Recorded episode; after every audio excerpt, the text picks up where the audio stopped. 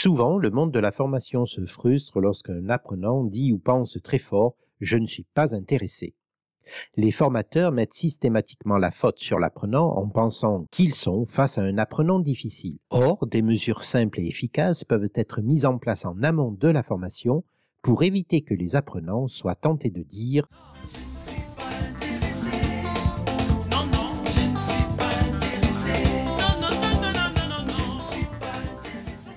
Voyons trois mesures simples et efficaces. La première, être conscient des états d'apprentissage pour pouvoir les gérer en amont, pendant et après la formation. Pour bien saisir ce qu'est un état d'apprentissage, il est nécessaire de faire la différence entre une humeur et une attitude. L'humeur, disposition affective passagère d'une personne liée souvent aux circonstances. L'attitude, manière d'être qui manifeste certains sentiments, comportements. La grande différence entre les deux, l'attitude est observable, l'humeur ne l'est pas. Nous devrions être vigilants sur les humeurs passagères de nos apprenants plutôt que de vouloir observer uniquement leur attitude ou leur comportement. En d'autres termes, la succession d'humeurs négatives mettra les apprenants dans un comportement négatif à l'apprentissage. Le contraire est également vrai.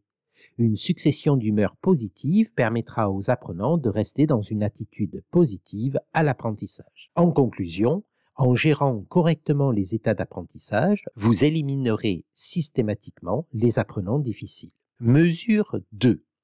Connaissez-vous la radio WIIFM, radio anglaise appelée What's in it for me, ce qui signifie qu'avez-vous en stock pour moi?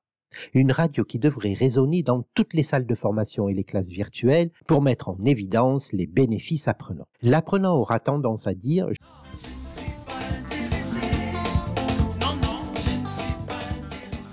s'il ne connaît pas les bénéfices apprenants de la formation proposée.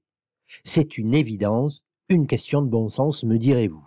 Mais alors pourquoi ne pas donner beaucoup d'attention au titre des formations et à l'énoncé de leur programme. Entre vous et moi, Avez-vous passé du temps pour votre formation à rédiger un titre et un programme attractif et vendeur, ou les avez-vous rédigés à la va-vite, du style comprendre les réseaux sociaux, comprendre la solution XYZ, ou encore les incontournables de XYZ Comment voulez-vous que l'apprenant puisse se repérer avec un tel titre? Moi aussi, je dirais je ne suis pas intéressé, car le titre ne me rend pas curieux, ne capte pas mon attention, ne capte pas mon intérêt, ne m'annonce pas mon bénéfice apprenant et ne me donne certainement pas envie d'y participer. Or, je suis sûr que le formateur a prévu, dans sa tête, un excellent programme pour ses apprenants. Mais c'est là le problème. L'apprenant n'est pas dans votre tête. Toujours en amont de la formation, proposez-vous une précommunication efficace pour surprendre et rendre curieux votre future audience. Votre précommunication permettra de mettre vos apprenants dans un état positif à l'apprentissage. Rappelez-vous, la succession d'états positifs permettra aux apprenants de rester dans une attitude positive vis-à-vis du processus d'apprentissage. Si vous souhaitez créer une précommunication efficace, vous trouverez un lien dans l'espace ressources de ce podcast. Mesure 3. Le contexte professionnel et des indispensables. Évidemment, des bénéfices apprenants qui ne seraient pas liés au contexte professionnel des apprenants seraient une perte de temps. Il est donc nécessaire, au moment de la conception, de réfléchir et d'identifier les indispensables du contenu à transférer. Par là, j'entends le contenu indispensable aux apprenants pour performer sur leur poste de travail. En effet, pour travailler avec une audience engagée, curieuse et volontaire, nous devons concevoir un processus d'apprentissage en adéquation avec les besoins du terrain, les écarts de performance des individus et l'objectif de l'entreprise, du sponsor ou du commanditaire.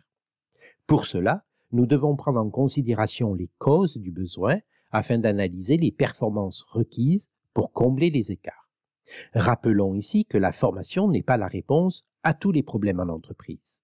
En se concentrant sur les causes plutôt qu'immédiatement proposer une formation même personnalisée, votre analyse sera plus proche de la réalité.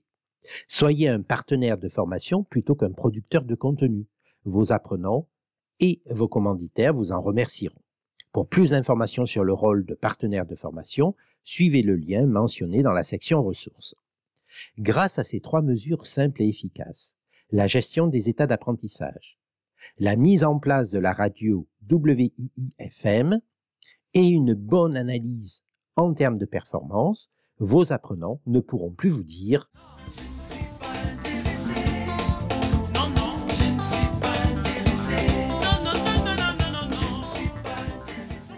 C'était Christophe pour Eureka Podcast.